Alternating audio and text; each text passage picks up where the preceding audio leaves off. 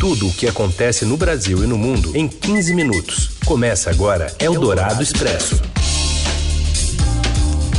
Olá, olá, seja bem-vindo, bem-vinda. Começa aqui o Eldorado Expresso, juntando, reunindo as informações mais importantes do dia na hora do seu almoço. No FM 107,3 da Eldorado e também em formato de podcast, parceria da Eldorado com o Estadão. Eu sou a Carolina Ercolim, comigo Raíssen Abac e os destaques de hoje, focados especialmente nos Estados Unidos. Eleição americana pode ser definida hoje se Joe Biden vencer na Geórgia ou em Nevada. Donald Trump contesta a contagem de votos em quatro estados. As projeções da apuração indicam que Biden já teria 264 votos no colégio eleitoral, faltando apenas seis delegados para conquistar a maioria. E ainda a repercussão da eleição americana aqui no Brasil e a expectativa do mercado financeiro pela definição do vitorioso. É o Dourado Expresso. Tudo o que acontece no Brasil e no mundo em 15 minutos. Bom, a contagem dos votos da eleição norte-americana entra no seu terceiro dia com o resultado de seis estados ainda tentando definir o vencedor. No entanto, a decisão pode sair hoje a depender dos resultados de dois deles. Um é o estado da Geórgia.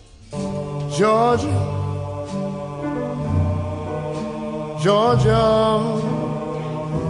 Que com a ajuda de Ray Charles, a gente contextualiza, né, um estado tradicionalmente republicano, mas vem mudando lentamente.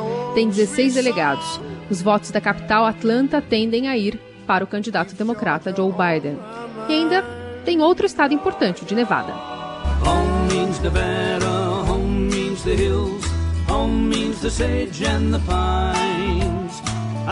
Que tem também seis delegados, é a terra dos cassinos, tem grandes cassinos ligados aos republicanos, mas isso também vem mudando.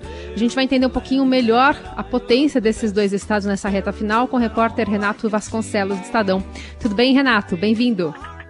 Boa tarde, Carol. Tudo bem? Tudo certo. Bom, a gente está olhando muito mais de perto para esses dois estados. É, é, justamente por conta dessa margem, né, que falta pouquinho para o Biden chegar aos 270 delegados? Isso, Carol. Eu acho que, num primeiro momento, o que a gente tem que considerar é que esse cenário de Biden com 264 votos, ele já considera uma vitória de Biden no Arizona, o que ainda é uma projeção. Então, ele ainda precisa confirmar esse estado para poder ficar com essa essa quantidade que deixaria ele já na boca do gol, né? Faltando apenas os seis votos. É, hoje a decisão pode ser finalmente, né? Podemos chegar finalmente a um resultado se ele conquista essas vitórias na Geórgia e também em Nevada, que estão para anunciar o resultado hoje. Mas na realidade é, não existe ainda uma decisão do Arizona. Bom, agora no caso aí dessa vitória se confirmar, a gente já tem aí é, uma contestação, pelo menos quatro ações aí do, da defesa de Donald Trump contra a contagem, né, Renato? Exatamente, Heisen. É, a questão é que os republicanos eles estão contestando principalmente dois pontos, que se trata de fraudes nos votos por correspondência. É, quem está acompanhando com a gente já há algum tempo essa questão da do Donald Trump, das, dos questionamentos feitos por Donald Trump do processo eleitoral, vai lembrar que ele está questionando a idoneidade desses votos por correio já há um bom tempo. Então, é, eles têm essa acusação de fraudes, de votos que ainda estão chegando, que foram postados com data do dia 4, mas ainda estão chegando aos colégios eleitorais, e também há uma contestação por parte de membros da equipe de Trump sobre a presença de fiscais nos locais de apuração de voto. Então, eles dizem que não está havendo uma transparência desses votos que já seriam suspeitos. Então, existem ações já em Michigan, Arizona e Geórgia, pelo menos é isso que a campanha vem falando, principalmente a, a Fox News, que é uma, uma empresa pró-republicana, né, uma empresa de mídia pró-republicana, e eles estão pedindo também uma recontagem no Wisconsin, onde Joe Biden já venceu mas que a diferença foi muito pequena. Então, eles esperam reverter algum desses estados para ficar numa condição mais favorável. Mas ainda assim, os cenários estão pró-Biden no momento. E também a gente fica nessa incerteza no começo da tarde aqui no Brasil, porque pela, pelo fuso horário, né, de 5 horas, 8 horas da manhã lá na Geórgia e, e, Nevada, então é, a recontagem de votos começa agora. Por isso essa atualização está tão iminente, a gente está tão aqui é, ansioso para saber o que vai acontecer. E tem a Pensilvânia, mas ali o processo vai demorar bem mais, né, Renato? Exato, Carol. Na Pensilvânia, é, talvez seja o local onde recebeu mais votos à distância, ou pelo menos que falta contabilizar esses votos à distância, que são o principal ponto de discórdia né, entre os democratas e os republicanos. É, as autoridades da Pensilvânia têm como prazo máximo para finalizar essa contagem o dia 10 de novembro, então só na terça-feira da próxima semana. Mas é muito pouco provável que chegue até lá a probabilidade maior é que essa contagem seja concluída, é, não sei, talvez na quinta, sexta-feira, mas isso depende, logicamente, é, da justiça acatar ou não esse pedido de Trump de parar a contagem dos votos. Muito bem. Agradecemos a ajuda do Renato Vasconcelos para entendermos melhor essa geografia aí do que está dependendo para sair o resultado nas eleições norte-americanas. Até a próxima, Renato. Até mais, Carol. Até mais, Heisen. Valeu. E uma amostra de como está tensa essa situação é que uma multidão de apoiadores de Donald Trump, alguns armados com rifles e revólveres, se reuniu em frente a um centro eleitoral no Arizona na noite desta quarta-feira, após rumores não comprovados de que os votos para o presidente republicano deliberadamente não foram contados cantando Pare de Roubar e Conte o Meu Voto. Os manifestantes, em sua maioria sem máscara de proteção contra a Covid-19, ficaram em frente ao departamento eleitoral do condado de Maricopa, em Phoenix. É, a, de, a campanha de Trump contestou a contagem dos votos em quatro estados, como a gente ouviu aí, com o Renato Vasconcelos, os republicanos estão reclamando aí da falta de transparência no processo de contagem e até o momento, no entanto, nenhuma comprovação de fraude foi apresentada. Eldorado Expresso. O presidente Jair Bolsonaro disse ontem que a esperança é a última que morre ao comentar a eleição presidencial dos Estados Unidos. O mandatário torce pela vitória de Trump e hoje cumpre agenda no Nordeste. Mais cedo ele elogiou o senador Fernando Collor e o deputado Arthur Lira Ambos são réus por corrupção no Supremo Tribunal Federal no âmbito da Operação Lava Jato. Os elogios ocorreram durante uma cerimônia de entrega de uma obra em Piranhas, em Alagoas, estado dos dois parlamentares.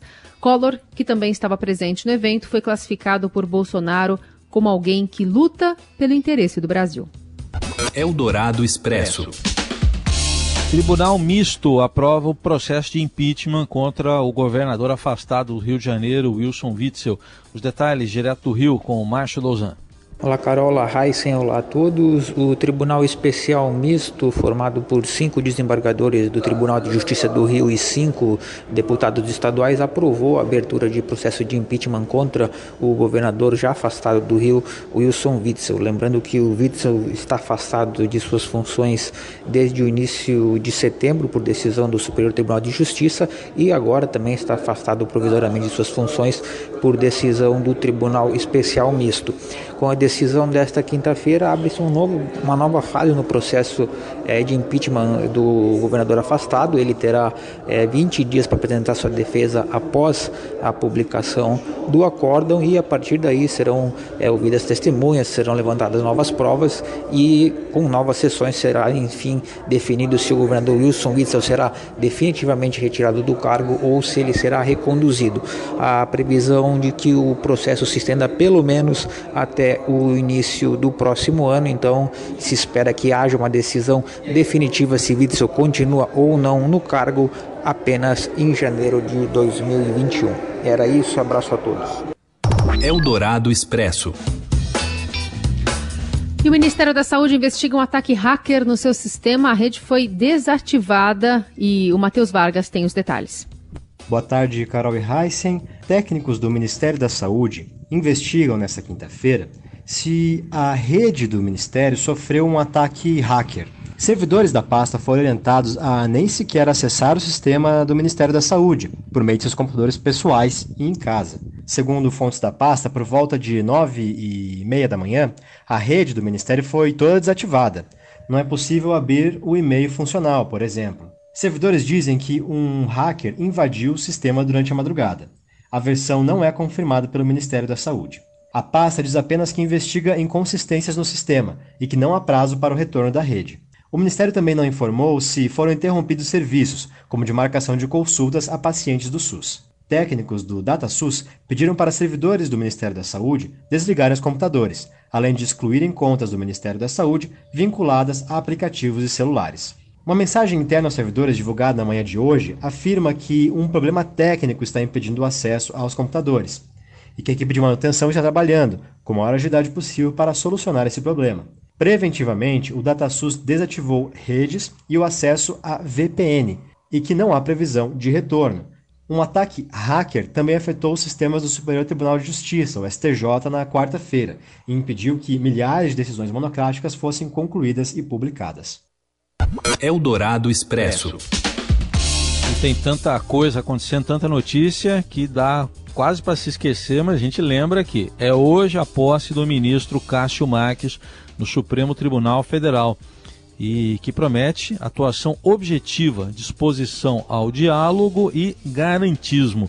A cerimônia marcada para as quatro da tarde vai ser estritamente virtual, com a presença apenas dos presidentes dos três poderes, o Procurador-Geral da República e o presidente da OAB.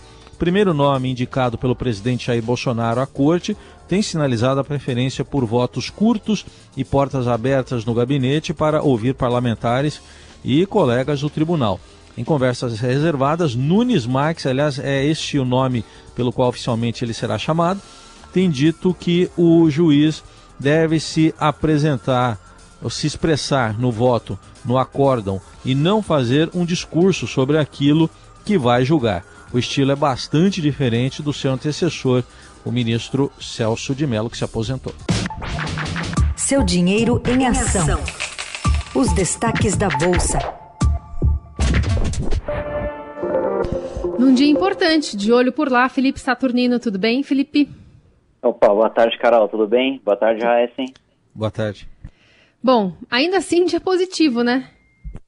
Pois é, mais um dia positivo para as bolsas globais e também um dia de fraqueza, né, também global do dólar, ainda apesar das incertezas sobre as eleições americanas. O Ibovespa está marcando uma alta muito forte agora de 2,5% para 100.360 pontos, ou seja, está voltando a ficar acima desse importante patamar. O principal índice da Bolsa Brasileira basicamente está acompanhando o bom humor no mercado externo, nos Estados Unidos, os principais índices acionários estão subindo forte também. S&P 500 tem ganhos de 2%, Dow Jones também de 2%, e o Nasdaq, que reúne as ações aí do setor de tecnologia, está disparando 2,5%. Aliás, refletindo essa força do Nasdaq hoje, ações de empresas de e-commerce aqui, né, como Magazine Luiza e Via Varejo, estão entre as maiores altas do dia no Ibovespa hoje. Basicamente, o clima é positivo nos mercados porque os investidores avaliam que não houve uma onda azul, ou seja, os democratas não conseguiram tomar controle das duas casas legislativas nos Estados Unidos. Isso é bom para os investidores porque os democratas são vistos como mais intervencionistas e, por assim dizer, têm menos possibilidade de regulamentar a economia agora, né? E elevar os impostos porque eles não vão ter controle dessas duas casas. Ao mesmo tempo, é, a leitura de que Joe Biden possa se tornar o próximo presidente dos Estados Unidos favorece os investidores, o humor dos investidores, porque isso significa que poderia haver aí um pacote maior ainda de estímulos fiscais. A perspectiva de Biden eleito, é, já que pelas as projeções da Associated Press ele está seis delegados eleitorais, ajuda também o dólar a cair forte hoje, marcando uma queda de 2% para R$ 5,54. A ideia é que o Biden será menos protecionista do que o Trump e diminuir o nível de conflitos comerciais com a China, o que enfraquece o dólar globalmente e favorece moedas de países emergentes como a do Brasil. Muito bem. Felipe Saturnino informando para a gente esse, esse momento mais até tranquilo do mercado, mas seguirá assim até o fim da tarde com o fechamento no seudinheiro.com. Valeu, até a próxima. Falou, um abraço. Tchau, tchau. Você ouve Eldorado Expresso. E seguimos com a Dourado Expresso, agora falando sobre futebol, falando sobre o Palmeiras, que promove a estreia dele, Abel Ferreira, para confirmar a classificação na Copa do Brasil. Será, Robson Morelli? Olá, amigos! Hoje eu quero falar do Palmeiras, da estreia do técnico português Abel Ferreira. Chegou nesta semana, conheceu o elenco, conheceu as estruturas do Palmeiras, o vestiário, o presidente e agora faz a sua primeira partida no comando da equipe. O Palmeiras enfrenta o Bragantino às 19 horas em sua casa, em jogo válido pela Copa do Brasil. Ganhou a primeira partida de 3 a 1, então tem uma condição bastante confortável para a estreia do novo treinador. Ele não deve fazer muitas mudanças no time, deve continuar com o trabalho, com o bom trabalho do técnico Andrei Cebola, que recolocou o time novamente em posição legal nas tabelas dos campeonatos brasileiro, Copa do Brasil e até Libertadores. O Palmeiras ganhou é, é, teve sorte no sorteio, vai enfrentar o Delfim, um dos times mais fracos da competição. Então, estreia hoje, 19 horas. O Palmeiras deve confirmar a sua passagem para a próxima fase da Copa do Brasil, para se juntar com times como São Paulo, Cuiabá. É, o Ceará que se classificou também, Internacional, América que despachou o Corinthians, o Flamengo que passou pelo Atlético Paranaense. É isso, gente. Falei, um abraço a todos, valeu! E assim a gente se despede de você. Amanhã tem mais Eldorado Expresso. Uma boa quinta-feira. Valeu, gente. Obrigado pela companhia. Até amanhã. Você ouviu Eldorado Expresso tudo o que acontece no Brasil e no mundo em 15 minutos.